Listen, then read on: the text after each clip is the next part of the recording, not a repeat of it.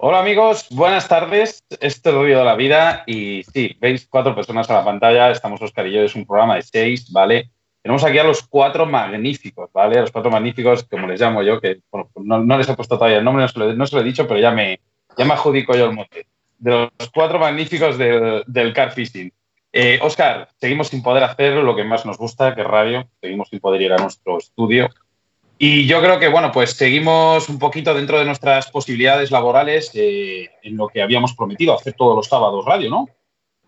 Eso es, eh, vamos a intentar en la medida de lo que podamos en, apoyar a la pesca y, demostrar pues, pues, pues todo lo que podemos hacer eh, a través de la radio, pero a través de nuestro Facebook en esta, en esta ocasión. Eh, para ello hemos contado hoy, con, como has dicho tú, con los cuatro fantásticos ¿no? del car fishing. Todavía falta alguno. Que quiero recordar que por ahí está Alberto Rubio, que le quiero mandar un fuerte abrazo, que nos hubiese gustado que hubiese estado en el día de hoy también. Pero tenemos a Jorge Sánchez Tapia. Buenas tardes, Jorge. Hola, buenas tardes. Buenas tardes, David Morcillo. Buenas tardes, chicos. Y nuestros habituales, eh, como ya son Raúl López Ayala y Esteban García. Buenas tardes a los dos. Buenas tardes. Muy buenas, chicos. ¿Qué tal, Raúl? Bien, viendo aquí un poco en la pantalla los tres algunos y el pelado, está bien. O sea, creo que es un poquito presento bueno, para empezar a una, buena escuela de pesca. Para, empezar, eh, le quería hacer yo la primera pregunta, Jorge. Eh, ¿Conoces a estos chicos que tienes aquí en la pantalla? Sí, sí, sí. Sí los conozco, me suenan de algo, de algún programilla esto de sábado de Luz, de junto a Jorge Javier, así, algún Telecinco y tal, pero vamos, de algo así. Me suenan de algo, es lo que te digo. Sí, en algún programa de First Dates, ¿no? Eso.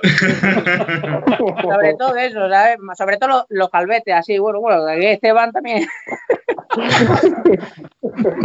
sí, no, la verdad. que son grandes amigos los tres. Bueno, eh, digo yo, Oscar, que había que ver los cuatro juntos, ¿eh? Un día pescando. Sí, bueno, recordad a toda nuestra audiencia que esto es un programa de pesca, no va a ser un programa de humor, pero siempre y cuando tenemos a, estos cracks, pues siempre además nos, nos reímos un poquito, ¿no? Que, siempre viene bien. Pues sí, la verdad que sí. Bueno, pues vamos a dar comienzo a una entrevista que, digamos, podría ser de lo más completo que pueda haber hoy en día. Y es que vamos a empezar contigo, porque, ¿vale? En el día de hoy queremos hablar sobre todo de, la localización de, estas, de estos grandes peces, ¿vale? ¿Dónde te gusta más encontrarlos? ¿En ríos, en embalses, lagos? Cuéntanos un poquito eh, estas grandes carpas, estos grandes barbos que pescáis, ¿dónde te gusta más localizarlos? Bueno, en, primer lugar depende del escenario donde nos encontremos, claro. Eh, no es lo mismo estar pescando en río que, en, un embalse o en un lago pequeño de, de la parte de, los que hay en, Europa. A mí personalmente siempre me ha encantado pescar en río. Y, he sido siempre, la verdad, que muy, muy fanático del río porque, a ver, en embalses grandes eh, la localización de, de, grandes especímenes es complicado, igual que en cualquier sitio, porque realmente hay que hacer, cerciorarse bien de donde, donde podemos encontrarlo. Yo en el río, bueno, pues siempre, siempre, para mí ha sido siempre un poquito más fácil, porque me ha encantado adentrarme en plan aventurero siempre y, recorrer grandes distancias en barca y, bueno, junto con, la sonda. Para, encontrar sitios con mucha profundidad y sitios que bueno que tuvieran unas estructuras adecuadas para, encontrar las carpas más grandes. En algunas ocasiones ha sido así, en otras ocasiones no, ha dado resultado, pero bueno, a mí particularmente me, gusta mucho más el, río que, los embalses. Quizá porque estoy rodeado aquí de, varios ríos, como puede ser el Búrdalo, el Guadiana, el río Ruecas, que lo tengo aquí al lado de casa, por la cercanía, por, bueno, por habernos criado desde bien pequeño en sus orillas.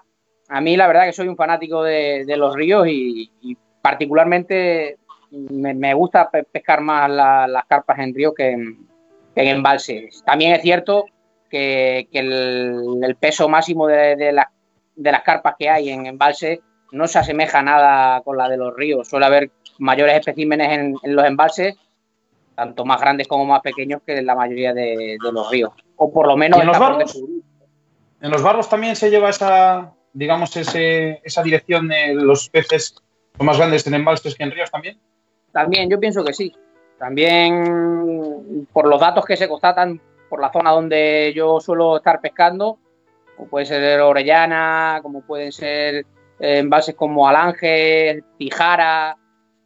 Realmente la longitud que, que tienen estos, estos especímenes pues no se asemejan normalmente con la que podemos sacar aquí en, en los ríos. Normalmente son mucho mayores las que hay en los, los que, las capturas que se sacan en, en los embalses y los pantanos que en los ríos. David, tu opinión, ¿dónde te gusta coger más estas carpas y estos ríos, o sea, en estas carpas, en ríos, embalses o lagos? Y luego, eh, el por qué, por, por, qué los peces se hacen más grandes en los embalses que en los ríos. Vamos a ver, eh, en un principio el, río a mí me apasionaba, es donde, digamos, yo empecé a pescar así más en serio. Eh, pero el río es algo que o sigues continuamente fin de semana o incluso semana tras semana, lo sigues y lo comprendes y lo entiendes, si no, eh, vas perdido, o sea, vas perdido. Sí que es verdad que si no tienes tanto tiempo, quizá un embalse sea más, sea, decir, primavera, pues me voy a buscar las réculas, que es donde normalmente suelen estar y donde, donde sueles localizarlas más fácil, ¿vale? En cuanto a tamaño, que me dices, Eva, eh, ¿por qué en, en el lago, un pantano quizás más grande? Pues a ver, eh, realmente yo creo que se da por, por la facilidad que tienen para, para, alimentarse. En un río tiene un factor que es la corriente y es un factor que desgasta muchísimo al pez. Eh, está quemando continuamente energía y en un pantano con agua mucho más tranquila, eh, no te quiero decir que sea más fácil alimentarse, pero no necesitan gastar tanta energía para, encontrar comida. Por eso creo, ¿eh? desde mi modesta opinión, creo que por eso se llegan a hacer más grandes en, en pantano. Eh, Raúl, Esteban, Esteban, Raúl, por orden, por el orden que queráis, ¿qué opináis? ¿Dónde preferís encontrar estos, estos aparatos tan grandes? ¿En, ¿En, los ríos, en los embalses? Esteban. Raúl, dale, dale. Bueno, vamos a ver. Eh, yo creo que en tres escenarios es muy concretos, como pueden ser, por ejemplo, una charca, una pequeña laguna, bien el río, bien embalse, cada uno tiene sus particularidades. Pienso eh, que es posible que a lo mejor el escenario un poco más fácil para conseguir auténticos peces grandes puede ser el embalse. ¿eh? A mí personalmente, sinceramente, lo que más me gusta es la pesca en río, igual que dice Jorge, Digo que también como comenta David, porque bueno, creo que es un escenario un poco cambiante en el que hay que interpretar muchas veces estas variables que hay, como el tema de corriente, que va muy emparejado con el tema de los cambios de temperatura y con una serie de cosas, y sobre todo por el tema de las coberturas. O sea, tiene como una más de magia, ¿sabes? Eh, no es como el embalse que, al fin y al cabo, según la orografía de fondo, es como muy monótono, más o menos, en la mayoría de las ocasiones, y bueno, y es una cuestión de intentar buscar buenos puntos, eh, buenos jotes y esperar un poco que los peces vengan. En el río, a lo mejor eh, un poco más fácil eh, el poder encontrar esto, el poder encontrar estos buenos sitios, que insisto, dependerá mucho del tema de las corrientes, pero luego es a lo mejor un poco más difícil de sacar los peces ahí, sobre todo por el tema de obstáculos. Básicamente es por eso. Entonces, tiene como más encanto. A mí, por lo menos, me gusta más, ya digo, la pesca de río, pero no olvidemos que cualquiera de los tres escenarios, como puede ser en este caso los embalses que produce peces realmente grandes, eh, un río también puede producir peces realmente gigantescos. Aquí en España, hombre, no es que tengamos grandes ríos esteparios, pero bueno, en ríos como el Tajo o como el Ebro es muy posible que se puedan conseguir carpas incluso a los 30 kilos. O sea que no estamos hablando de pesos que podrían dar los peces en embalse. Y luego, por último, el tema de las pequeñas lagunas o charcas o gaveras. Es un escenario bastante interesante. A mí personalmente me gusta porque son sitios muy pequeños donde se pueden interceptar relativamente rápidos a los peces. Y no olvidemos que en este tipo de escenarios a veces también produce peces gigantescos. Pongo un ejemplo. Una pequeña charca que prácticamente tenía dos hectáreas que había en Alemania, bueno, y que hay en Alemania, eh, tenía concretamente, me acuerdo, además es un pez muy famoso en Europa que se llama Merrick, en plan de Dios la tenga en su, gloria. Y esta pequeña laguna, que insisto, tenía dos hectáreas, tenía un pez de 26 kilos y una capa común que pesaba 40. Y dos. Entonces, no quiere decir 42, no se llegó a poner una cosa así. De hecho, fue varias veces récord del mundo, la pescaron varios pescadores bastante conocidos, como Christian Frankeli, Marcus Peter. Y bueno, eh, quiere decir que no por ser un sitio pequeño, si se dan las condiciones correctas de alimentación, genética y tal, puede producir auténticos megapeces. O sea que molan los tres sitios, los tres escenarios, cada uno con sus cosas.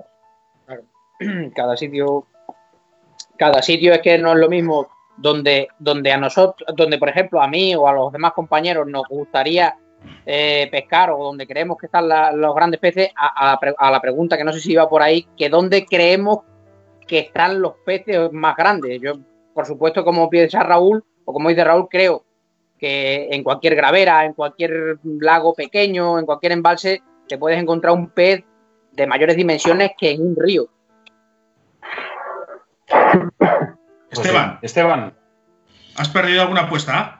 ¿O, ¿Cómo? eh, ¿Has perdido alguna No, no. apuesta o has batido No. algún récord? ¿Has salido a pescar? no, no, no, no, no he ido a pescar. ha sido ha sido un rollo personal. No, No, no, no. cuenta, no cuenta, Esteban. No cuenta. Ya, ya, ya sabía que no iba a contar, pero bueno. Lo, ha, lo ha- lo ha intentado, pero no cuenta. ya, ya, sé que no cuenta. Ya, Pero me- pues ¿dónde te gusta, Esteban, localizar estos peces tan grandes? ¿Te gustan más los ríos, los embalses, pequeñas réculas?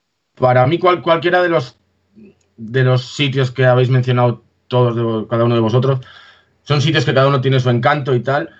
Yo soy muy fan de los sitios pequeños, porque como bien dice Raúl, esos sitios pequeños a veces es que esconden los, los tesoros más grandes.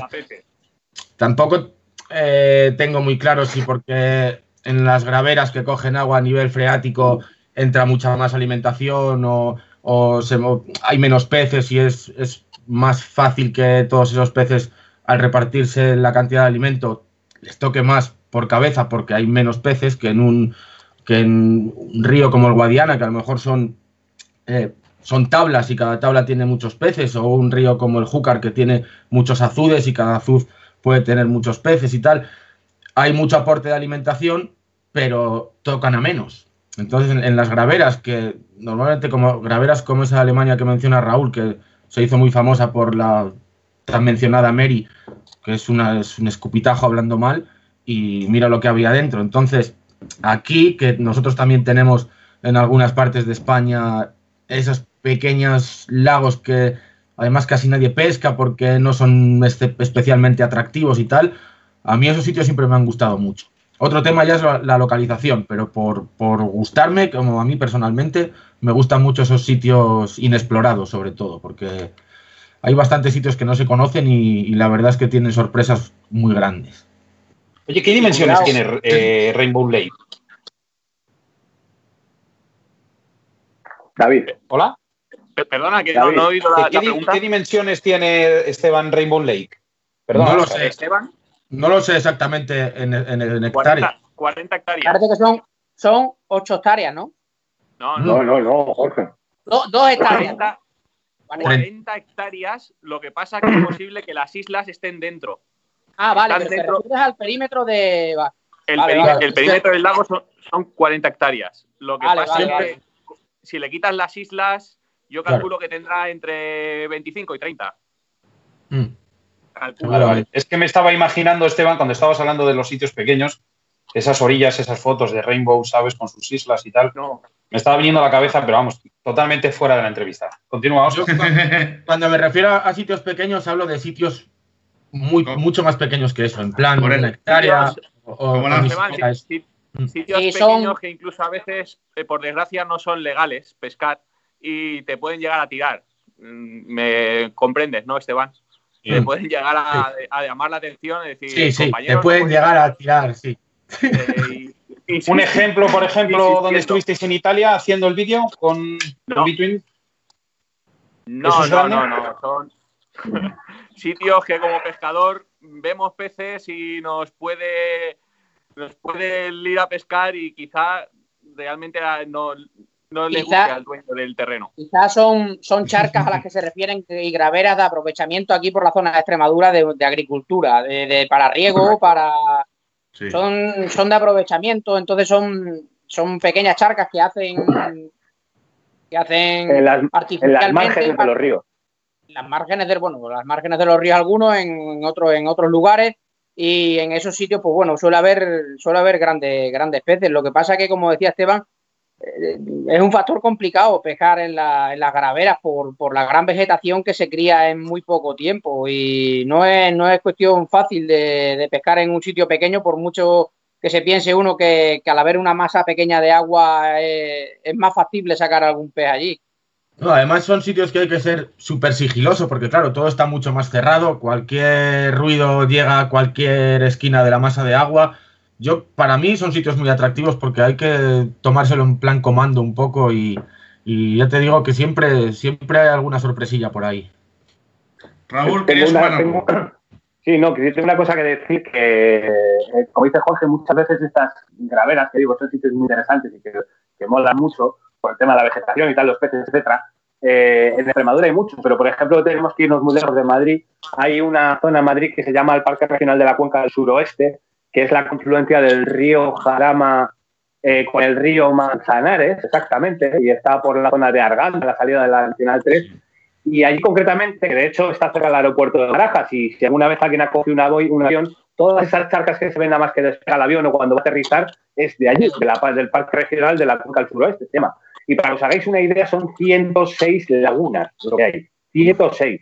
Posiblemente en el 80% de ellas, que yo las he bicheado bastante, está prohibido pescar. Bien porque están en fincas privadas o bien porque son de empresas de exploración de áridos. Pero sí que pongo dos ejemplos. Uno de ellos yo sé, yo sé de buena tinta, que en alguna de ellas se han llegado a capturar carpas hasta de 25 kilos, hace ya años también. O sea, que insisto que produce veces.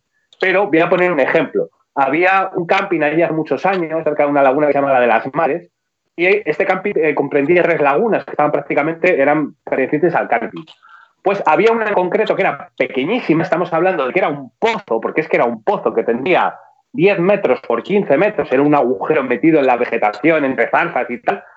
Eh, una vez tuvieron la genial idea en este camping de vaciar la piscina para pintarla y para hacer unas obras y tal, pusieron una bomba y sacaron todo el agua de la piscina a la charca, que estaba en un nivel mucho más bajo. Metieron todo el agua clorada de la piscina y que inteligentemente, pues claro, mataron todos los peces. De un pozo, que estamos hablando de 10 por 15. En ese pozo que sacaron, tuvieron que meter una excavadora, sacar los peces y echarlos en dos remolques, porque había carpas por encima de 20 kilos. en un pozo. En un pozo. Fue una genialidad que tuvo alguno de los lumbreras de allí. Y para que demos un poco hasta qué punto un agujero puede realmente producir peces si se dan las condiciones. O sea que... y, y, matar años de vida, ¿eh? lo que han hecho. ¿eh? Bueno, el, eh, siguiendo un poco, eh, la carpa siempre está muy arraigada con el tema de la comida, ¿no? Eh, ¿Qué hay de cierto en ese mito que dicen que las carpas comen en suelos de grava o arcillosas? Perdón, es decir, en suelos duros. ¿Qué hay de cierto en eso, David? Vamos a ver, eh, en cuanto a eso, a ver, se podría separar un poco en dos partes esa pregunta, ¿vale? Eh, sí que es verdad que en ocasiones a la carpa le gusta buscar comida en suelo en el que sea más arcilloso, ¿vale? Por bien que quiera buscar verde bass, quiere buscar algún tipo de molusco, cangrejos, eh, más comida natural. Pero eh, mucha gente, eh, incluso yo, preferimos pescar en suelos duros pero ya no es solamente porque el pez quiera buscar allí la, o sea, encuentra allí más comida, sino que es un escenario mucho mejor para poder preparar un cebadero. Un suelo duro es muchísimo mejor en el que no se te van a, enterrar los cebos, vas a poder pescar, vas a poder presentar tu anzuelo, tu cebo perfectamente y por eso es más del el mito, la leyenda de que suelo duro es mucho mejor. Mucho mejor por eso, no se te, no se te entierra el cebo, no se te puedes presentar mucho mejor tu cebado y tu cebo. Esa es, vamos, mi, la, la, opinión mía sobre esa pregunta. Jorge. Hombre, yo creo que cuando te refieres a suelos arcillosos es porque por naturalidad las carpas que, suelen suelen aprovecharse pues de los terrenos mucho más blandos de, y más fangosos, ¿no? Que creo que es donde se deposita la mayor de los mayores el tema de su nutrición, por así decirlo, ¿no? Se depositan muchísimos alimentos y sedimentos, todo, todo lo que va arrastrando el agua, pues en las capas de, de, de, fango, de arena blanda o de arcilla, pues para ellas es mucho mejor ir expulgando, o sea, van introduciéndoselo y van expulsando y, van, digamos, separando lo que es el alimento de, lo que no, de lo que no es. Como dice David, bueno, pues para nosotros siempre es mucho más fácil pescar en, sitios duros. De hecho, siempre vamos buscando zonas donde, donde sean más, digamos así, texturas donde sean mucho más duras por el, por el mero hecho de, como bien ha dicho David, pues para que nos sea a nosotros mucho mayor, mucho mejor a la hora de depositar nuestro cebo, a la hora de, de que, no se hundan eh, nuestros montajes, de que el cebo sea más visible para, los peces, pero sí que es cierto que bueno que, los, peces donde las carpas donde, donde mayor alimento pueden, pueden sustraer es de los terrenos más, más arcillosos, más fangosos, de, de las zonas más arenosas. Es donde van a encontrar su mayor parte de alimentación. Esteban y Raúl, Raúl y Esteban, Esteban.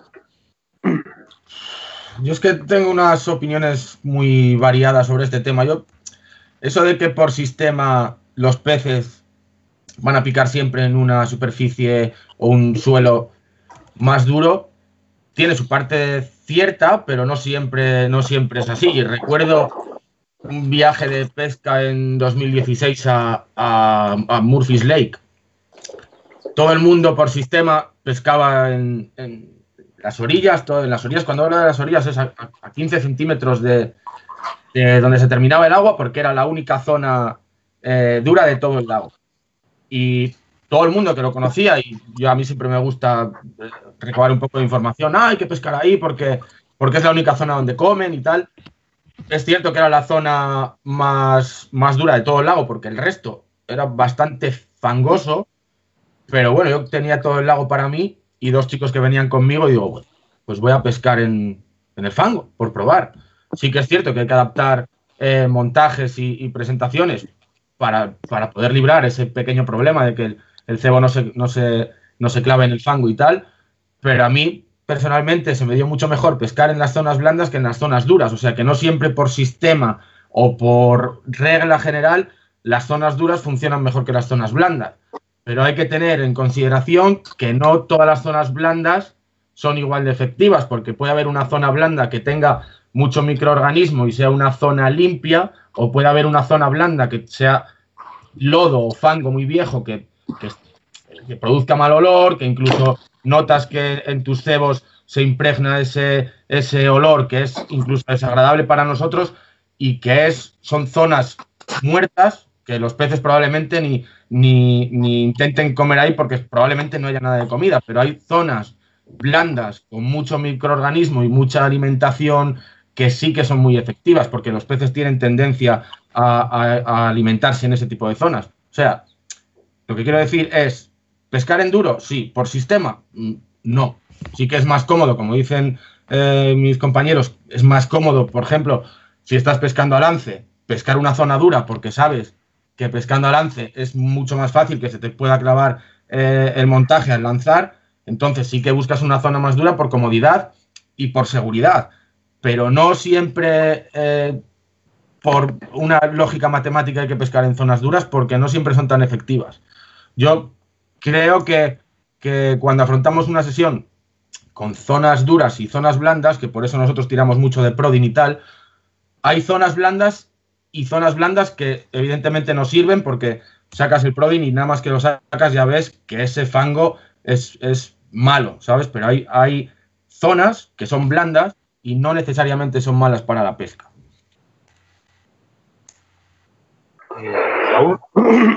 Sí, bastante de acuerdo con lo que dice mis tres amiguitos y la verdad que como dice bien Esteban, además eh, sí es cierto que las zonas blandas, vuelvo a insistir, hay algunas que son efectivamente buenas y que producen mucha alimentación natural, como decía David, con el tema que contaba el verde bass, que en muchos sitios es prácticamente la base de la alimentación de los peces, aunque sea una cosa tan que no lo vemos prácticamente, a no ser que pongas a cribar el barro, ¿sabes? De fondo. Y en cambio, como dices efectivamente, Esteban, sí que hay zonas que son muertas y además que se da una particularidad, que en estos sitios que normalmente son acumulaciones de lodo, que se pone en mal estado, incluso se descompone, lo que suele facilitar muchas veces es que se vuelvan esos cienos demasiado ácidos y el pH concretamente se derrumba y prácticamente no puede dar cabida a ningún ser vivo y por eso las carpas simplemente los peces no buscan alimentación allí. Para pescar en estas zonas blandas, que insisto, es mucho más fácil pescar evidentemente zonas duras, pero también existen montajes y cebos, variaciones como montajes helicópteros, tipo chorrig, pescando con bajos de línea más grandes, pescando con water, que se puede hacer para evitar o eh, hacer presentaciones mucho más suaves en estas zonas blandas y que se puedan pescar porque también pueden ser productivas siempre que no sean muy ácidas. De eso, incluso en las zonas duras, siempre hay una pequeña película, a no ser que sean aguas muy batidas o que esté cerca de las orillas. De hecho, Jorge habrá podido comprobar incluso que creo que Jorge es buceador, ¿no? tengo entendido. precisamente, precisamente te iba, a contar una anécdota de eso hace ya muchos años, cuando yo estuve en, en Forest de Orient, en, en una de las la World Classic, que una de las veces que, yo me quedé más, flipado fue por eso, por, por, el tema de que iban buscando a los competidores que había allí, lógicamente con infinidad de experiencias más que, más que con la que iba yo. Y iban buscando con el aparato este de, de visión por encima del agua que se ponía en la barca, iban buscando lo, que tú ya me ibas a comentar ahora mismo, que son las zonas de huevera. La huevera, cuando, cuando te metes a bucear y ves o sea, un hoyo aquí, otro hoyo, otro hoyo, otro hoyo, otro hoyo. Y son zonas donde la carpa ha estado hociqueando, buscando su alimento. Bueno, pues ellos iban buscando precisamente esos sitios blandos, arcillosos, arenosos, para depositar sus mensajes ahí. Claro, también lo hacían a través de, una embarcación donde, mm, donde la profundidad eran a unos 2, 3 metros. Ellos veían perfectamente cómo caía el montaje, que es a lo que se refería bien David, cómo caía el montaje, cómo depositaban su, cebo correspondiente, pero iban buscando esas zonas de huevera para poder tener el mayor número de picadas, no, no, no iban buscando zonas duras o iban buscando ese tipo de zonas. Era, yo lo llamaba zona de hueveras porque la verdad que, el agua estaba súper cristalina y veías y era todo, todo. Y después, bueno, había, alternaba con zonas de, mucha, de, mucha densidad de, este tipo de alga que, que sube hacia la superficie y zonas después muy duras de grava. Pero ellos iban buscando precisamente esa, esa zona. Y, y, sí, creo que, que, que, dio resultado más de un, más de un ¿Recuerdas, Jorge, eh, cuando hemos buceado alguna vez en Orellana, en zonas determinadas que eran playazos prácticamente de barro, que estaba, de lo que dices tú, de las hueveras de los peces comer en el fondo? Cuando se ponen a ciquear, ¿Qué pasa, Gaby? Es que está a determinada profundidad, esto ni se mueve por las corrientes, ni por el agua batida, ni por el viento, ni nada, y eso se queda ahí meses, es como una pisada en la luna, ¿sabes? Que se queda eterna porque no se mueve, ¿sabes? Es exactamente igual. Y te acuerdas que había zonas que lo decíamos que eran como auténticos, parecía como un sembrado, como si estuviese sembrado de huevadas, ¿sabes? De, agujeros hechos por los mismos peces, ¿sabes? Y eso lo hemos visto en Orellana, en las lagunas de Orellana también lo he visto yo, ¿sabes? Igual. y son zonas de, de fondos blandos. A la carpa, cuando, entran en ese tipo de en el fondo. O sea, les da igual lo que. Van cribando el fondo, van, van succionando y van cribando el fondo. Haciendo agujeros. Hay una, hay una herramienta. Yo os puedo contar eh, algo, pero totalmente al revés. A ver, ¿me, ¿me oís? Sí, sí, adelante. Estamos esperando. como, anécdota, yo os puedo contar, no sé si Raúl conoces el sitio, la fábrica del viento, te suena perfectamente. La fábrica del viento. Para, para poder llegar a pescar allí, eh, es un sitio que está en Francia, un pantano, o sea, aguas salvajes, y yo me desesperaba porque subía un 4, 5, una semana y no pescaba nada. Y era un pantano que era un canal, o sea, un canal, y enfrente tenías una masa de rocas gigantes, masa, o sea, una pared de piedras, pero como coches de grande. Y hasta que coincidí con un hombre alemán que le vi sacar dos peces y a la desesperada, oye, yo me fui a hablar con él para que me explicara un poco cómo, cómo lo hacía. Y el, hombre muy gentilmente me explicó y me dejó asombrado. Era una técnica muy normal. Se iba pasando en la orilla enfrente, donde estaba eh, la pared de, piedras, de bloques de piedra de granito gigante, y simplemente buscaba eh, una piedra que estuviera plana en la que la pudiera ver desde la barca y la cebaba y lo iba buscando en muchos sitios distintos y al día siguiente simplemente se pasaba para saber cuál es en el que habían comido y donde habían comido ponía su cebo. Y, era algo tan simple y tan absurdo que, vamos, que yo me había comido ya tres bolos allí, me había hecho vientos de kilómetros, miles de kilómetros y ni había probado. Ir a pescar sobre un suelo, sobre piedra, lo más duro del mundo, sobre piedra y encima a, una profundidad, si igual habían 10 metros, igual estás pescando a 3 metros.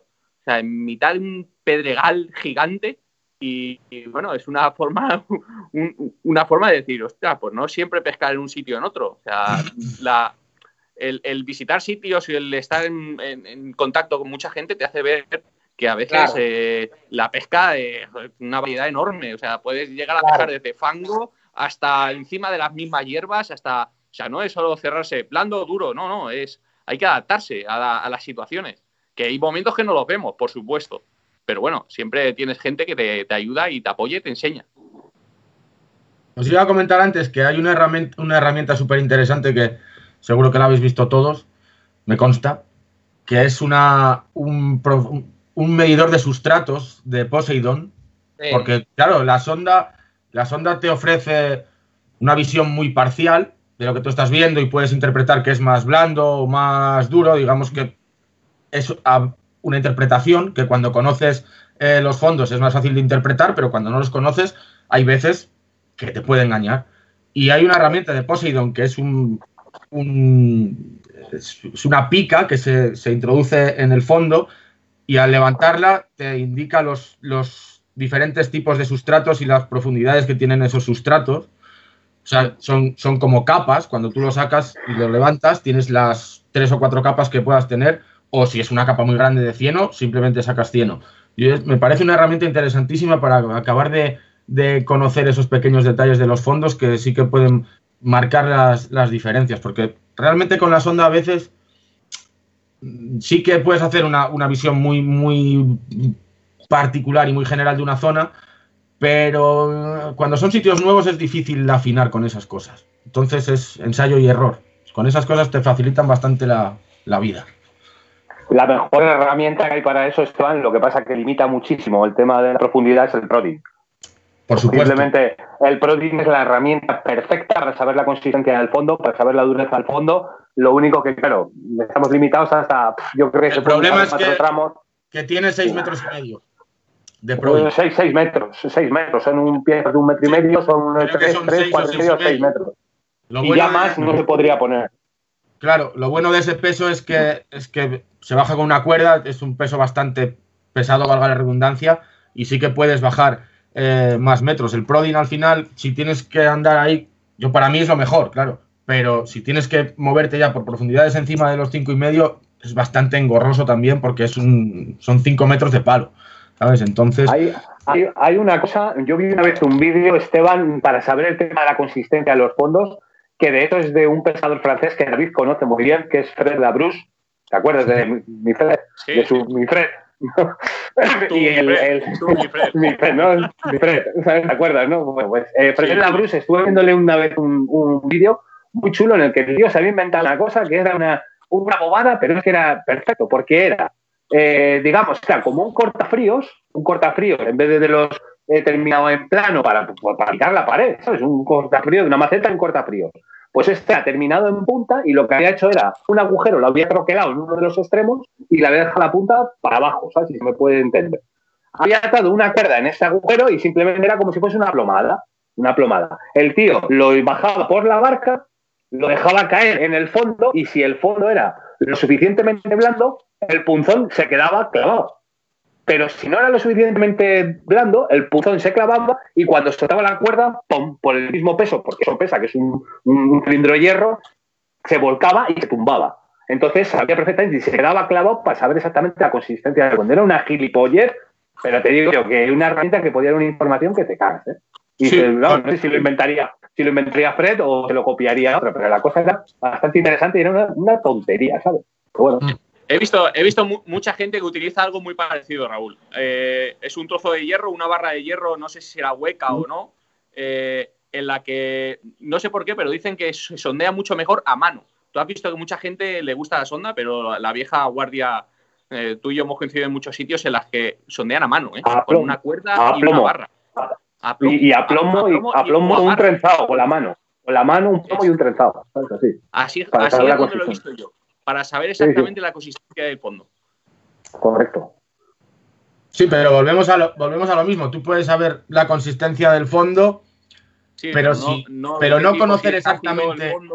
Claro, no conocer exactamente qué tipo de, de, sustrato tienes en el fondo. Puedes decir, vale, es blando, o es duro, o esta zona blanda a lo mejor me podría servir y yo toco con el plomo y sé que es blando, pero realmente no sé si es una zona blanda buena o una zona blanda mala, porque no soy capaz de, devolver ese sustrato a, la superficie y no lo puedo. Lo que, lo que sí que está claro, lo, que sí que está claro es que tenéis una cantidad de materiales de la hostia ¿eh? para estas cosas. Sí, eh, un compendio, un abanico bastante grande. Más que herramientas, eh, bueno, ya me entendéis. Herramientas, un compendio muy grande. Herramientas para sacar información. Simplemente es eso. Es, es, es, impresionante, porque realmente es de, los, de, de las modalidades de pesca, digamos, que más estudiáis tanto el pH del fondo, mil historias, de, densidades y demás. Pero mm, estáis hablando de suelos duros, suelos semiduros, grava, incluso fangosos, y cada río tiene sus desniveles, tienen escalas, incluso tienen paredes en los cuales los, propios peces mueven la comida, ¿no? Eh, ¿Dónde realmente, en cuáles de estos sitios podríamos localizar las grandes carpas? ¿Dónde suelen comer más a menudo? Hombre, tienes, tienes que, eh, depende también, volvemos otra vez a lo mismo, si, si es en embalses, pues intentar de, buscar desniveles o escalas que sean muy, bastante pronunciadas porque es donde tienen ellos la mayor concentración también de materia orgánica y después que los grandes, los, peces así, eh, las carpas tienen un, recorrido muy marcado de alimentación y, lo marcan, pienso yo, es una opinión mía, eh, y lo marcan muchas veces por, por, numerosos obstáculos. Entonces, mm, donde, donde mayores obstáculos o desniveles pueda haber, bueno, pues siempre para ellos es una zona de, alimentación y de refugio, donde ellos se pueden sentir mucho más seguros. Eh, en los ríos, pues bueno, pues precisamente en, las mismas orillas tienen, tienen un recorrido muy marcado por, el tema de las orillas o en las propias corrientes. En, los embalses, buscar zonas de, mucho desnivel o de, algunos escalones a distintas profundidades. Tienes que buscar obstáculos. Al fin y al cabo, ellos donde buscan, los animales donde buscan siempre su comida y su refugio y donde pueden estar siempre más tranquilos es en donde puedan obtener obstáculos o distintos desniveles en alces como en río, como en graveras, como en cualquier sitio. Dice un amigo mío que sea por ahí algo, dice, donde hay palos hay alegría, no sé. Por cierto, hace poco hemos visto que Raúl ha publicado sus últimas inversiones, y, perdona, cuando te has sumergido en, por tierras castellanas, por el Pilota cuando estuve por vuestra tierra. Lo que pasa que efectivamente hacía mención esa que, joder, me hubiese gustado que me hubiera acompañado Jorge, pero bueno, no podía por circunstancias varias. Y, la verdad es lo que dije. ¿no? Un bosque sumergido. sí, sí. No, no, un auténtico caos desordenado, eh, caótico de árboles. Pues claro, allí las crecidas de los ríos es todo le da la vuelta a todo, a todo otra vez, ¿sabes? Y con la intención de, con, con Carlitos también, componente aquí de este río de la vida algunas veces con nosotros, que bueno, me orientó bastante bien porque, claro, evidentemente todo está un condicionado por el tema de la visibilidad y en el sitio donde había más visibilidad, pues bueno, resultó que no estaban ese día los peces y bueno, pues me comí un bolo, un bolo de buscar peces, no dejarlos con la caña, sino con la cámara, pero bueno, estuvo bastante bonito. De hecho, cuando ya terminé de grabar y iba con la cámara apagada y flotado por la superficie, me pasó un barco como un trabajo que tendría 5 o 6 kilos, ¿sabes? Que ni siquiera pude ni, ni hacerle una pasada, ¿sabes? pero bueno, pues emplazados quedamos todos a, una sumergión 2.0. David, volviendo a la pregunta. Em, esa, digamos, esa cadencia de las carpas de comer siempre en estas caídas o cambios de desniveles, ¿por qué? ¿Se, ¿Tiene algún motivo en especial o es porque ellas se sienten más seguras? Vamos a ver, eh, volviendo un poquito, un poquito atrás a la pregunta de, antes, eh, a mí sí que me gustaría que conocierais una cosa que para mí es el santo grial. El santo grial, para mí, eh, por ejemplo, en, la pesca en río es muy sencillo. Como bien decía Jorge, casi que lo mejor sean los márgenes, ya que es la acumulación de la corriente que te viene y es tan simple como pescar en los pies. Yo prefiero pescar en los pies que pescar en la orilla enfrente, porque la misma tensión de los hilos, si pescas en la orilla enfrente, eh, juega en tu contra, ¿vale? Con lo cual es simplemente pescar en tus mismos pies. Es una opción para mí perfecta. Pero el santo grial en un pantano es un alto fondo que no llegue a, sobresalir, o sea, una isla sumergida. Imagínate que a 80 metros tienes una isla, tienes 8 metros de profundidad y sube una isla que no llega a salir, pero se queda a 2 metros de profundidad y te hace una buena base. Para, nosotros, eh, eso es el santo grial. Es el sitio perfecto para hacer un cebadero y, hacer una estrategia para poder sacar muchos peces y quizá grandes. ¿Por qué? David, arriba, arriba, pescamos arriba o a la caída. arriba, arriba. Ah, vale. No, igual no me he explicado bien. Es una pregunta, es una pregunta. Mira, hay, una. Es, pescar arriba en una isla, en una base, es un plato, el dinner plat, que le suelen decir los, los ingleses. Es eh, justamente en la, misma superficie de la, de la, isla. En esa, en esa superficie, eh, no, para mí es el santo grial porque puedes hacer una estrategia de cebado acojonante, porque no, lo, no hay nada y ahí arriba hay comida. O sea, eh, alrededor no hay, simplemente hay profundidad 8 metros, sí, podrías pescar abajo, pero no sé, porque para mí es algo que, no sé, em, para Mi pregunta, ¿puede ser, puede ser que sea estrechar el círculo, estrechar el círculo y aumentar tus posibilidades? Es una, es una forma de decir, eh, aquí está mi cebadero. No sé, es algo personal, no sé si mis compañeros opinan igual, pero... Hay, hay, una cosa hay, una situación parecida, aunque salvando muchísimo, muchísimo la distancia, es lo que te digo, y, esto me lo dijeron a mí eh, gente que pescaba en altura en el mar.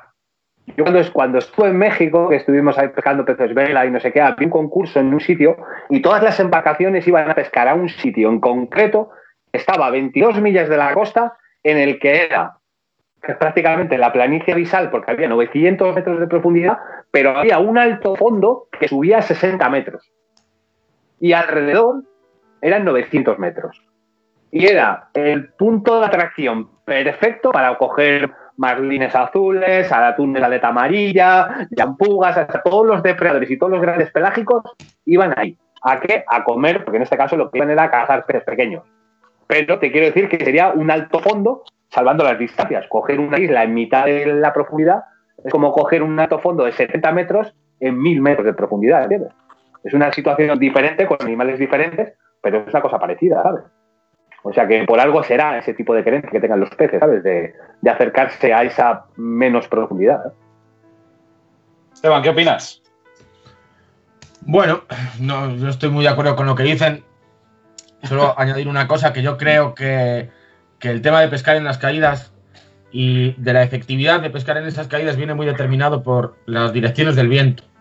Porque puede ser que estés pescando en, no sé si se me ven las manos, en una caída a 45 grados que está en la derecha y el viento viene pegando de la izquierda y la comida se va a reposar en la caída de la izquierda. Por tanto, en la de la derecha seguramente no haya movimiento ni agua batida y no se esté quedando ningún, ninguna comida y las carpas tengan más que herencia a irse a la caída de la izquierda. Entonces, yo creo que en todo esto de los, las zonas de pesca efectivas y las zonas de pesca más atractivas vienen muy determinadas por las direcciones de viento, que para mí, aparte de las presiones atmosféricas, es un componente súper determinante en la pesca de la carpa. Oscar, nos estamos dando cuenta que estamos con la crema de la crema, ¿eh? eh pues, a ver, vamos a ver, estamos, hemos cogido a los cuatro mejores. Yo creo que tienes que volver a meter a David, ¿eh? que se ha caído.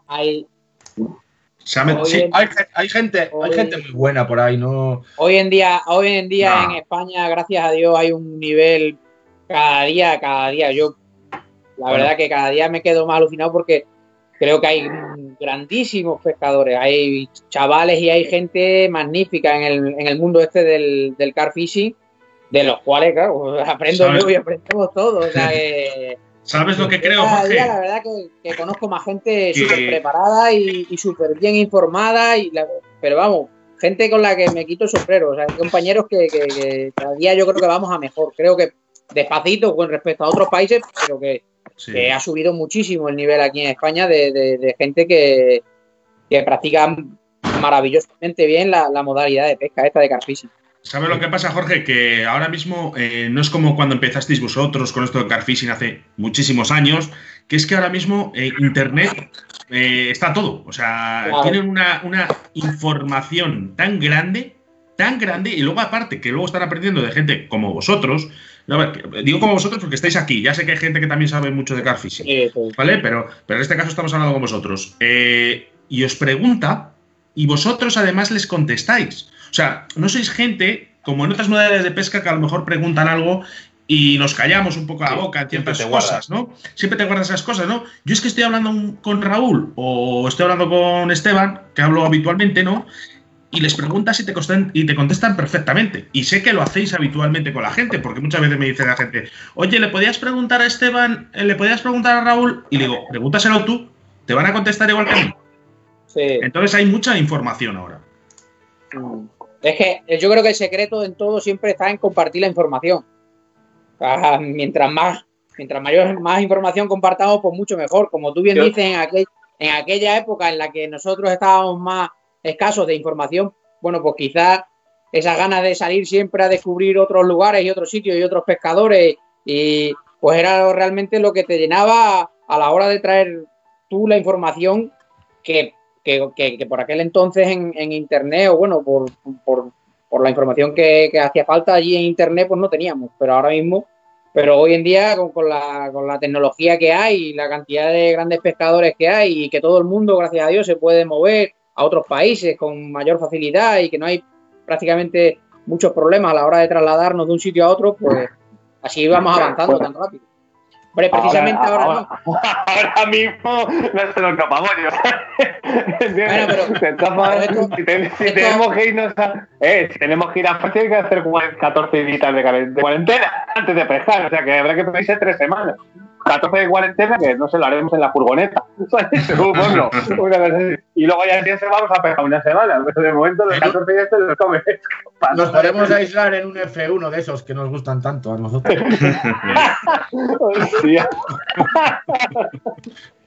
Oye, nos preguntan por aquí por el Facebook. Dale, no sé si alguno de vosotros eh, quiere contestar a esta pregunta. Eh, es, nos la hace Paco Redondo, ¿vale? El último entrevistado que tuvimos en, el sábado pasado. Eh, pone que es pescador de mosca, ¿vale? Como ya sabe, bueno, como ya sabe mucha gente, y le encanta pescar carpas a mosca. Pregunta para cualquiera de ellos. Nosotros tenemos muy difícil pescar esas enormes carpas que ellos consiguen pescar. ¿Podríamos dar, ¿Podrías darnos algún consejo de cómo podríamos localizar esas grandes carpas en las orillas de los, por ejemplo, en este caso él va mucho a pescar a la zona de Almendra y demás, eh, de Santa Teresa, y ¿hay alguna manera de poder localizarlas eh, porque la mayoría de ellas se pescan a, pez visto, y tú lo sabes, Raúl. Bueno, ¿sabéis Correcto, tengo, tengo que poner el, ejemplo, el ejemplo más el ejemplo más claro que yo he visto, eh, de verdad, que un pescador que era un pescador de mosca, un fuera de serie, que era Juan Francisco Calle, es el exdirector de la extinta revista Pesca. Una vez yo me fui a pescar blases con, con la barca, el envase Buen Día, concretamente, y este, eh, me acuerdo que era por ahí por junio más o menos, y decía, no, lo que hay que hacer por la mañana, entre las 10 de la mañana, 10, 10 y media, porque era cuando levantaba el sol lo suficiente como para poder ver los peces con las polarizadas, entre las 10 y media y la una, el momento en que las carpas se orillean, bueno, si vas despacito con la barca, con el motor eléctrico y tal, orilleando, las ves y entonces, bueno, le presentaban una ninfa negra con la cabeza dorada y yo lo hice delante, yo, yo soy un pescador súper novato de pesca mosca, de hecho me estoy haciendo un pequeño equipillo como un auténtico novato, sea, Yo no, soy, no tengo ni de idea. De hecho, me gustaría compartir con vosotros, ustedes, señores entrevistadores, alguna sesión, que sé que sois unas máquinas, para empezar a pescar así. Pero bueno, el caso, eh, vio una carpa delante de mí que yo iba de testigo en la barca, le presentó la ninfa de cabeza dorada, se la puso delante y así, pam, pam, le pegó tres tiros, la carpa la engatilló y sacó delante de mi cara una carpa de 14 kilos, que fue la primera que yo vi pescar a moza. Y claro, yo me quedé tan impactado, ¿sabes? Con la imagen, claro, te puedes imaginar, claro, una línea al 10, no sé qué, todo, es un pescador de mosca que iba al que iba. Y creo que lo que yo podría decir a Paco Redondo en este caso es que sobre todo lo que habría que hacer es buscar un escenario donde haya este tipo de carpas. Yo concretamente el mar de almendra no lo conozco, pero sí que sé que a lo mejor la medida de los peces no es especialmente grande. Entonces habría que buscar sitios, porque como bien sabemos, Pepe Romero, que es buen amigo de Jorge, además, no tengo que decir nada respecto a la pesca de los grandes ciprinos, tanto capas como barbos, que captura Pepe, aparte de lucios, gato de canal, etcétera, etcétera. Eh, no tengo, nada que aquí, tengo aquí que a los, pescadores de mosca lo conoceréis, os sonará seguro porque es Cholo, Cholo, que es un Sí, una máquina. Sí. viejo, Joder, ¿cómo no viejo, creador Cholo? de, viejo creador de moscas y la moscarilla y Moscas esas cosas vivas, que ha- sí, señor. que ha inventado él, las moscas vivas y tal. Y va a probarlas, todas esas creaci- creaciones que tiene. Eh, ahora llevo un tiempo sin coincidir con él, pero antes eh, sé que ha estado un poco pachuchillo de salud y tal. Antes iba a probarlas a un lago que yo tengo aquí a 15 minutos de mi casa. Y he coincidido mucho con él. Y ha sacado carpas delante de mí de 13, 14 y ha sacado carpas de unos tamaños ¿Dónde, dónde, ¿Dónde dices que es eso? ¿Dónde? ¿Dónde? en un sitio. Espérate. Luego tenemos tú y yo una conversación, ¿vale? Vale. y lo que, lo que os iba a contar, eh, o sea, yo, yo lo he visto con mis ojos ahí probando sus mascarillas y tal, en un sitio que, digamos, que es más reducido, donde es más fácil eh, localizar esa- esas, esas, esas carpas un poco más grandes y que además el tío se lo tiene súper pateado y lo conoce perfectamente y sabe dónde buscarlas en determinadas horas del día. Y las yo le he visto sacar con sus, con sus creaciones que a mí me deja flipado, porque bueno, cada vez que hablo con él es un tío súper curioso. Y, y he tenido bastantes conversaciones con él y ha sacado carpas grandes. Lo que pasa que, claro, es lo que dice Raúl. Localizar una carpa grande en almendra se hace mucho más difícil ya no solo por, por pescar a mosca, sino por también pescando carfishing, porque de hecho el último nacional o hace dos nacionales él fue ahí, en Santa Teresa o en Almendra, uno de estos, y la gente se hincha a sacar carpas de kilo porque no hay, no hay mucho más. Claro, Entonces, es que ¿Recuerdas, ¿recuerdas que- Esteban, perdona Jorge, perdón, perdón, ¿recuerdas Esteban un, un envase que hay en el norte de España que David también conoce bastante bien? eh, que algunas de las fotos que hemos visto de los peces más grandes que hay allí han sacado a la mosca.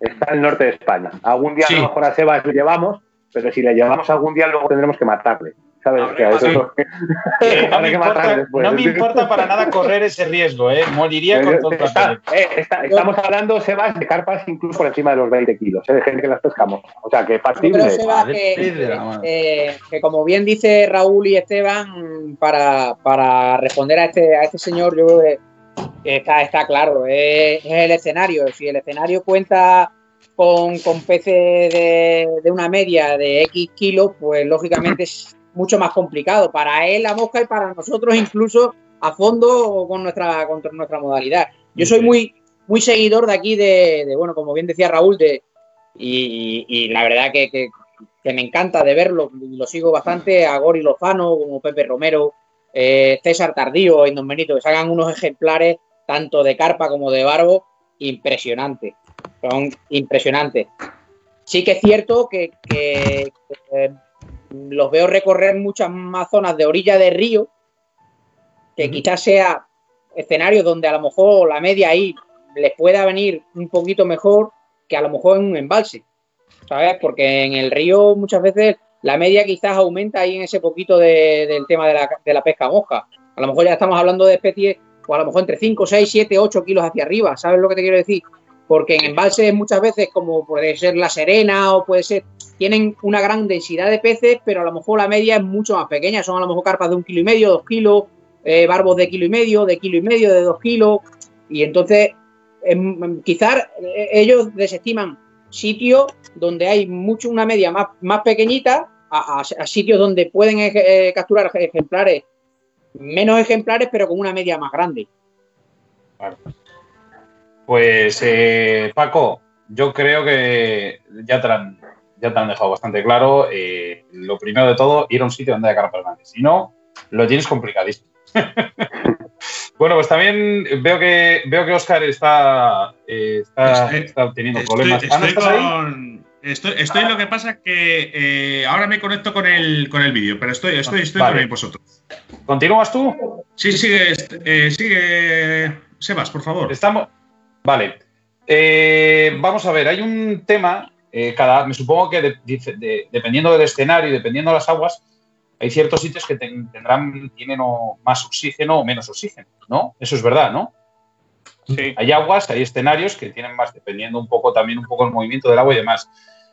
Es importante el aire. Si este nos da de cara o nos da de, en este caso lo- me parece que lo estabas comentando tú, eh, Esteban, por lo del tema de, de la comida, es importante que nos dé de cara, eh, que nos dé de culo, hablando malamente, de espaldas.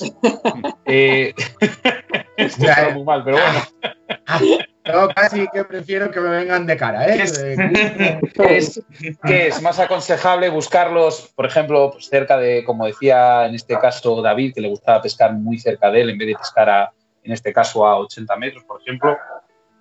Eh, empezamos contigo, por ejemplo, Esteban. Bueno, yo, eh, si a lo que te refieres es a, qué viento interesa más, es que. Eh, sí, bueno, un poquito empezando por el oxígeno, por ejemplo. Si las aguas eh, con mucho oxígeno facilitan a lo mejor un tipo de pesca u otra, ¿me explico? Mira, en mi opinión, todos los, vientos que vienen hacia tu orilla, o sea, que te soplan de cara y que es lo típico que vemos en muchas fotos de Orellana con el agua batida, la espuma y tal todo eso, aparte de, mover eh, eh, comida, también oxigena. Cuando hay una, déficit de oxígeno en algunas partes de España que, hay bastante calor y tal, y es más complicado pescar a lo mejor que aquí en el norte en verano, porque aquí se nos complica mucho más la cosa en invierno, pero en verano que tenemos temperaturas más agradables, pues digamos que se facilita un poco la labor. y esas zonas donde, el agua se bate, donde hay más movimiento, sobre todo en, embalses o en, lagos pequeños y tal, evidentemente tienen un aporte de oxígeno. Entonces los peces, aparte de, buscar comida, también buscan eh, eh, oxigenarse. Entonces, evidentemente, esas zonas siempre son muy interesantes para la pesca. No quiere decir que, que siempre donde esté soplando el viento hay un aporte más grande de oxígeno, porque a lo mejor la masa de agua en sí está bastante oxigenada, entonces simplemente buscamos a lo mejor un aporte de la comida que se pueda quedar o que los peces tengan tendencia a visitar esas, esas zonas donde rompe el agua. Pero el tema del oxígeno es importante, sí, lo es mucho y además en esos, en esos aspectos también influye mucho el tema de las presiones atmosféricas y tal, que, que se nota bastante cuando tú estás pescando una zona que, o un, en una temporada, en una época determinada del año donde sabes que hay un aporte de oxígeno menor porque hay mucha temperatura ambiente o porque, bueno, pues, por ejemplo en agosto y vas a buscar, como decía David en el, en el vídeo del Parco de Brenta de este último viaje que yo me perdí, entradas de agua, eh, todas esos, esas zonas son súper interesantes porque aparte de, de introducir comida, también introducen oxígeno, también introducen en, épocas muy calurosas agua más fresca, que aparte de bajar la temperatura del agua, también aportan oxígeno. Entonces, hay que tener muy en cuenta, dependiendo de dónde estés pescando, qué déficit y de qué tienes para poder ajustarte. Tengo un déficit de comida y aquí tengo una entrada y un aporte de comida. Tengo un déficit de, oxígeno y este viento o esta entrada de agua me aporta esa subida de oxígeno que necesito para para buscar los peces en esta zona porque seguramente se muevan hacia, hacia esas zonas donde tienen eh, esos aportes. David. Yo creo que. Bueno, perdón, David. Vamos a ver. lo, que quiero. es, una pregunta un poco compleja. Compleja eh, que sois. Se nota que los, los entrevistadores sois pescadores de, trucha y de salmón. Y de, de bichito, de bichito de, agua corriente. Y le den mucha, mucha importancia al tema de la oxigenación. En el car fishing, por supuesto que tienen una aplicación y por supuesto es importante. Eh, hay una. Hay un. Una... ¿Tenéis algún aparato para poder medirlo, el tema del oxígeno, o simplemente por el tipo de agua os hacéis una idea? Se podría medir. Hay una circunstancia, hay una circunstancia que es claramente que es una que no hay mucho oxígeno en el agua, que es en verano cuando hay unas presiones altísimas, no hace un pelo de, aire y hay una temperatura muy alta. Esa es una situación en la que hay muy poco oxígeno y se nota claramente que no hay prácticamente actividad ninguna. Y ahí influye, ahí hay otro factor que es el factor viento. El factor viento es sí que es ahí el, promotor del oxígeno, que es en, ese momento sí que el viento te centrifuga, que es lo que muy bien decía Esteban, te centrifuga la orilla y te genera oxígeno. Es otro, el viento de cara. El viento de cara te, aporta nutrientes y te aporta, en este caso, te aportaría eh, oxígeno. pero que es una pregunta un poco compleja de, responder. Cosas como. Casi los pilláis. Raúl. Pero, ah, no, no, perdona, Jorge, iba, ibas a hablar. No, no, si yo, yo iba, no, no, iba Jorge, desconozco, desconozco, desconozco mucho el, el, el tema meteorológico en el aspecto de, la carpa, o de los peces. Eh, como bien dice David, en, el, aspecto meteorológico no, estoy muy, no estoy muy arraigado en el tema ese, pero bueno, yo lo que, yo quiero que creo que todo, tanto el oxígeno como, como el aire en el agua, creo que todo va relacionado con el, el metabolismo del pez. ¿Me entiendes lo que te quiero decir? O sea, el metabolismo del pez, si, si, si hay mayor aporte de oxígeno, si hay gran cantidad de aire, como bien dice David, que bate, la, bate el agua en esos momentos donde hay calma chicha, mm, y realmente no sé el porcentaje que hay de oxígeno en el agua, no sé si es un 20 o, un 21%, me parece que creo que es un 21% lo que hay de oxígeno en el tema del agua. A la hora de, batir ese, ese, mm, esas aguas con, con el tema del aire, pues lógicamente hay mayor oxígeno. Al haber mayor oxígeno, bueno, pues yo creo que el metabolismo del pez le hace de estar mucho más activo. No sé si pueden ir por ahí. Por ahí yo creo que. Yo creo, Jorge, que el metabolismo, eh, la metabolización de un alimento, que al fin y al cabo es el convertir la ingesta de un alimento en energía, que es en lo que se basa el metabolismo, el metabolizar un alimento. ¿eh? Creo que se rige más un poco más que, que es muy posible que un factor sea el oxígeno, sea la temperatura del agua. Cuando evidentemente mayor es la temperatura del agua, el metabolismo se acelera y por tanto los peces comen más, tienen más necesidad de, comer. Esto es lo que dice el manual, ¿sabes? De lo que es la metabolización de alimentos. Pero sí es cierto que el tema del viento y el tema del oxígeno, posiblemente la condición más idónea que hay para que la actividad de la carpa, en este caso también el metabolismo, son las aguas calientes y muy oxigenadas. Esa es la situación perfecta. ¿Qué es lo que pasa? Que para que el agua alcance una buena temperatura, como bien decía David antes, en los momentos de verano, que es en plena canícula, cuando está el agua con una balsa de aceite y tal, y está la temperatura muy alta, cualquier cosa que puede ser, por ejemplo, una tormenta, y yo lo he vivido esto en mis carnes, concretamente en un lago que estuvimos pescando en Génova, un, embalse que había que se llama el lago de Jacopiane, hace un montón de años nos cogió una situación 1030 milibares, eh, anticiclón súper centrado, tres días, un calor que te chicharraba hacia el sol y se puso una tormenta, porque era un lago que estaba a mil y pico, mil y pico metros de altura, estaba un lago de montaña. Hay una tromba de agua después de comer una tarde, pero una cosa exagerada. Que aparte de que batió muchísimo el agua, tiró muchísima agua encima, empezaron a entrar torrentes por todas las reculas que entraban, entrando en una parte de oxígeno, y de no sacar ni un solo pez a los peces, volverse realmente locos. Locos. o sea, de sacar pez tras otro, ¿sabes? Entonces, un aumento repentino de oxígeno y, creo que por el viento, por agua, por cambio de temperatura, que también bajaría de pues temperatura mira, agua que Raúl, y con el aporte. Esto pasa, nos pasa a nosotros, o mucho a los pescadores de salmónidos. Es terminar de llover y en cuanto acabe, en cuanto acaba de llover y se aplana, o sea, digamos, eh, digamos que ya, no, ya no cae ni una sola gota, automáticamente los peces suben a la superficie y se ponen a comer comida en superficie. Exacto, es que, pero yo insisto que es sobre todo por el tema del aporte del oxígeno en agua, cosa que puede muchas veces ser el viento, el promotor de ello, pero muchas veces que el viento es un arma doble filo. No es lo mismo un viento cálido, como decía Esteban en este caso, de sur, suroeste, que suelen ser los vientos dominantes normalmente por donde entran los frentes en España, que entran de oeste, a un viento, por ejemplo, del norte. Es decir, no, es que cuando me pega a mí el sol de cara, o sea, el, perdón, el aire de cara, es perfecto. Si yo estoy en invierno y de repente me entra una borrasca con viento componente norte, que me pegue el viento de cara, si mi puesto está orientado al norte, puede ser un auténtico desastre. O sea, es mejor recoger y irse a casa porque te vas a comer los mocos a no ser que cojas un, un pistado, ¿sabes? O sea, entonces puede ser una cosa contraproducente. Otra de las cosas que también produce el viento, cuando sobre todo se produce en primavera, mm, primavera suele ser incluso también en verano e incluso en otoño, que es la estratificación de las temperaturas del agua, que es una cosa que Jorge conoce bien con el tema del buceo, que se llama la, termoclina. Hay muchas veces que los peces, exacto, se mueven en unas capas determinadas buscando unas temperaturas y unas disoluciones de oxígeno.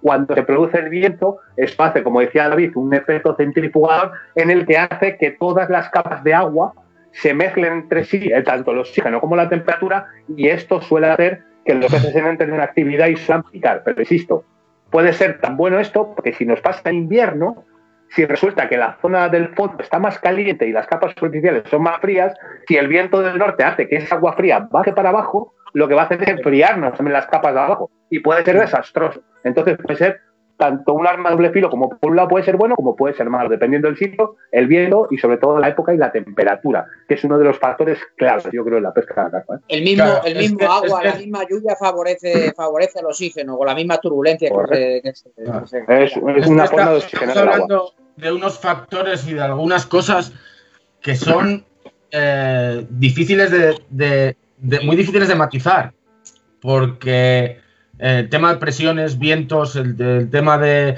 de la lluvia tiene que depender de cómo esté la temperatura externa, depender de en qué, en qué zona de España estés pescando para que determinado viento te funcione de una manera o de otra, porque Correcto. a mí, por ejemplo, los vientos del sur que me suben la temperatura ambiente y, y a mí me vienen muy bien, si estás pescando en el sur y te sopla del sur, es también un desastre. Y como bien dice Raúl, si estás pescando en el norte y te sopla del norte y estás en enero, o sea, olvídate. Pero, Mira, pero es más mira. sencillo, Esteban, porque nosotros, por ejemplo, aquí mismamente, aquí un ejemplo otra vez, te Eh, podemos poner en Orellana, eh, eh, viene- eh, ahí te voy. te viene el aire, ¿Cuál o es, sea, cuál es, cuál es el viento orellana?